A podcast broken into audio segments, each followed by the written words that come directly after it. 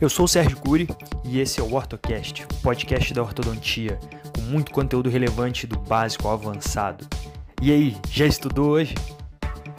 OrtoCast 84, a confluência do palato. E no episódio de hoje eu falarei sobre essa área no palato onde é extremamente perigosa a instalação de mini implantes e tenho ela como uma área proibida no meu método, no método Sniper. No OrtoCast 64, eu falei sobre mini implantes no palato e fiz um mapeamento geral das áreas possíveis e das áreas indicadas para a instalação de mini implantes no palato. E hoje eu falarei especificamente dessa área proibida que é a confluência do palato. Então vamos lá, hashtag na confluência não, Para quem acompanha as lives sabe do que eu estou falando. E por que eu venho falando sobre mini implantes no palato? Né?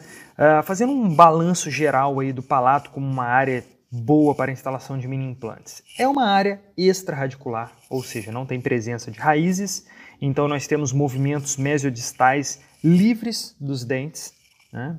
dos dentes posteriores. Uh, é uma área com uma, um bom volume ósseo, claro que nas áreas indicadas. Tá? É uma área de fácil planejamento, não precisa de tanta informação para planejar um implante no palato, salvo ah, no MARP, por exemplo, né, num Hirax híbrido, que aí sim nós temos que fazer um mapeamento tomográfico. E a mucosa do palato é uma mucosa queratinizada, então extremamente é, adequada para a instalação de mini implantes. Lembrando que a mucosa queratinizada ela favorece demais a estabilidade secundária, ela oferece uma proteção muito boa para a região periimplantar. Mas enfim, por que a área de confluência não? Primeira coisa, eu vou falar um pouco sobre o que é a área de confluência. Né? O que é essa área de confluência? A área de confluência é essa área de curvatura do palato, exatamente entre a área paramediana, que é uma área muito indicada e boa para a instalação de mini implantes, até a área interradicular, a área alveolar do palato, tá bom? Então, entre a área alveolar e a área paramediana, nós temos ali essa área de curvatura do palato, que é a área de confluência do palato, onde nós não devemos instalar mini implantes, tá bom? E o porquê dessa proibição, entre aspas, por que de não ser indicado a instalação de mini implantes nessa área de confluência? Primeira coisa, é uma área perigosa. É uma área perigosa porque nela reside a artéria palatina maior. Então a artéria palatina maior ela passa por essa área de confluência, né, da região posterior do forame palatino maior até a região anterior no forame incisivo. Né? Então nós temos a passagem de uma artéria que tem ali uh, uma importância muito grande. É uma, é uma, uma artéria volumosa, então a chance de acertá-la não é pequena e pode criar ali uma complicação durante a instalação, como uma hemorragia, por exemplo. Tá bom? Então, primeiro, uh, contraindicação, o ponto 1 um ali seria a questão da artéria palatina maior. Tá bom? Segundo motivo para você não instalar mini implantes na área de confluência. Ela é uma área com muito volume de mucosa. Então, se nós formos mapear o palato né, transversalmente, passando da região alveolar, área de confluência, área paramediana e área de sutura palatina mediana, essa área de confluência é a área que tem maior espessura de mucosa. Então você perde, entre aspas, muito, muita extensão de mini implante na mucosa. Né? Então ali não te dá estabilidade, então você perde grande parte ali do seu mini implante em área de mucosa, um volume muito grande de mucosa, o que não é legal, tá bom? E aí o ponto 3, terceiro motivo para nós evitarmos a área de confluência é o pouco volume ósseo nessa região. Então se nós formos observar, a área interradicular, a área alveolar, ela é uma área que tem um volume ósseo interessante, muito bacana, porém tem a dificuldade de ter as raízes, então nós temos que posicionar o mini implante entre as raízes. Né? Se nós desejarmos movimentos mesiodistais dos dentes posteriores, como por exemplo uma distalização, o mini implante interradicular por palatina já vai te atrapalhar. Então não faz sentido. Tá? Na área paramediana, geralmente tem um volume suficiente, principalmente na região ali de premolares. Então você tem uma área, você tem um volume ósseo muito interessante. E na região de sutura palatina também você tem volume ósseo suficiente para a instalação de mini implantes.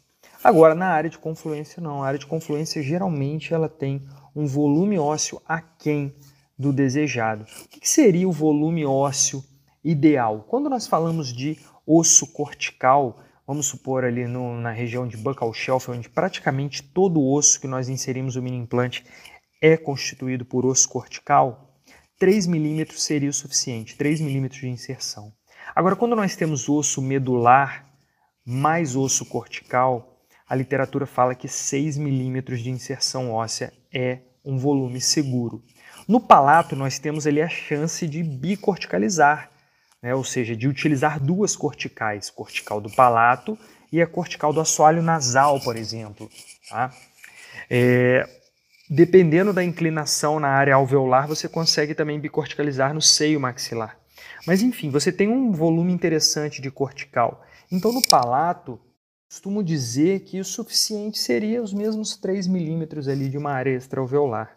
Né? 3 milímetros de inserção ali no palato, quando bicorticalizado, é mais que suficiente. Né? No MARP, por exemplo, a gente aceita até um milímetro e meio, um e meio de inserção de mini implante, inserção óssea, quando bicorticalizado, a gente já considera ok. Não é o melhor dos mundos, mas ok. Mas ali, dependendo da área que você for instalar o mini implante, nós vamos ter tranquilamente esses 3 milímetros né, mínimos ali de inserção. Agora, na área de confluência, dificilmente nós encontramos volume maior que isso, ósseo. Né? E além disso, muito volume de mucosa, onde nós perdemos grande parte do mini implante perdido, fica ali é, na mucosa, é, uma, é, um volume, é uma, um, um comprimento perdido de mini implante, tá ok? Então, recapitulando, artéria palatina maior, muito volume de mucosa, pouco volume ósseo. Hashtag na confluência não. E como que eu sei que eu estou na confluência? Vamos lá. Partindo ali da sutura palatina mediana, eu posso instalar ali 3 milímetros para cada lado. Claro que isso é uma média, varia de paciente para paciente, mas é uma média interessante de segurança. Você respeitando essa medida, você vai ter segurança de instalação no seu paciente. Então, a área paramediana ela se estende em até 3 milímetros para cada lado de distância da sutura palatina mediana, tá bom? A partir desses 3 milímetros já é considerado área de confluência. E vindo ali da área alveolar, você mede ali entre 7 e 8 milímetros da papila, da papila interdental, e a partir de 7, 8 milímetros você também já está na área de confluência. É claro que alguns pacientes você vai ter ali 10 milímetros de distância da papila, ok, sem problema, mas é aquilo que eu falei, eu estou colocando um número de segurança, tá bom? Pacientes dólico-faciais, pacientes verticais, essa distância é maior. Já pacientes braquifaciais, essa distância é menor, vai ficar ali entre os 7 e 8 milímetros que eu acabo utilizando como uh, limite de segurança, tá? Na verdade, assim, não vai ter necessidade de você estender mais que isso, né? Com 7 milímetros de distância você já tem uma área muito boa, mucosa queratinizada, área alveolar, quantidade de osso significativo. Uh, é uma área segura. Agora, passando disso, você já começa a entrar numa área de risco, na área de confluência. Então, utilize esses 7 milímetros, 7, 8 milímetros, vai, uh, que você vai estar em segurança, são e salvo, numa área distante ali, numa área que não é a área de confluência. Tá certo? Então, lembre-se disso. A área de confluência é uma área proibida no palato por esses motivos citados acima. Mas vamos lá então. Sessão biomecânica. Serginho, o que, que você utiliza de mini implantes para, para cada biomecânica ali no palato. Então vamos fazer uma, um, um, um brainstorm aqui biomecânico e versus mini implantes no palato, tá bom? Se eu vou fazer uma intrusão de molar, por exemplo, de um só molar, eu vou colocar um mini implante por vestibular e coloco um mini implante por palatina. Esse mini implante por palatina, eu coloco ele em área interradicular, em área alveolar, tá bom? Uh, se eu vou fazer uma intrusão, por exemplo, bilateral, aí eu já posso utilizar, ao invés de mini implantes no palato, eu coloco uma barra palatina. Ah, eu não quero usar barra palatina. Tudo bem, então, coloca dois mini implantes por palato, um de cada lado, uh, associado ali com os dois mini implantes por vestibular. Esse mini implante pode ser em área alveolar também, ok? Uh, bom, MARP e Hirax híbrido, mini implantes em região paramediana, ou seja, ali ó, em torno de 3 milímetros de distância da sutura palatina mediana. É, impacção de maxila. Impacção de maxila eu utilizo ou dois mini implantes em região paramediana associado a uma barra de intrusão, uma barra de impacção, que eu mesmo confecciono, que é uma barra palatina modificada, ou barra BIM, que é uma barra de intrusão idealizada pelo professor Edson Ilipronte. Essa barra BIM ela requer dois mini implantes em região de sutura. Região de sutura é uma área, é uma região segura, é uma área segura. Só devemos estar atentos para pacientes jovens que existe uma tendência a ter maior quantidade de tecido conjuntivo na área de sutura. Nós sabemos que tecido conjuntivo e mini implantes não combinam. Né? Então, quanto maior uh, a quantidade de tecido conjuntivo na área de sutura, menor a quantidade de osso, pior a estabilidade primária. Então, atenção para instalação em região de sutura em pacientes jovens. Fora isso, tudo bem, tudo ok.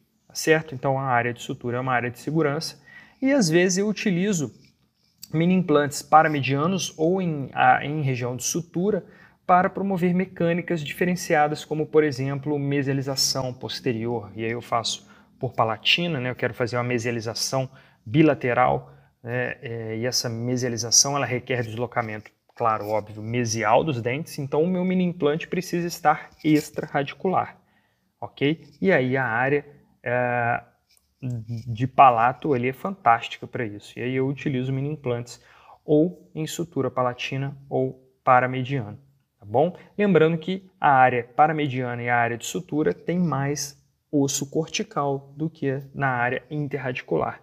Então essa também é uma preferência de área no palato paramediano ou de sutura por conta disso. É extraradicular e tem boa quantidade de cortical, melhor do que na área interradicular por palatina. Ok? Então ficamos assim com esse brainstorm louco aí de algumas mecânicas possíveis ali, a indicação de cada área no palato a ser instalado. E nos vemos no próximo episódio do HortaCast. Lembrando que se você está me ouvindo do Spotify, corra lá no meu site sergiocuri.com.br e baixe o material complementar desse episódio. Todos os episódios são acompanhados de um arquivo PDF com fotos e slides para melhor ilustrar todo o conteúdo aqui passado, ok? E se você quiser receber os episódios inéditos em primeira mão, faça parte do nosso grupo no Telegram Os Combatentes. Lá eu lanço todos os episódios inéditos e você receberá em primeira mão. E o seu feedback é de suma importância para mim. Então, seja pelo WhatsApp ou pelas redes sociais, deixe sua opinião sobre o conteúdo aqui passado e até mesmo alguma sugestão de assunto a ser abordado em algum episódio futuro, beleza? Então, um forte abraço, fique com Deus e até o próximo episódio do WordCast.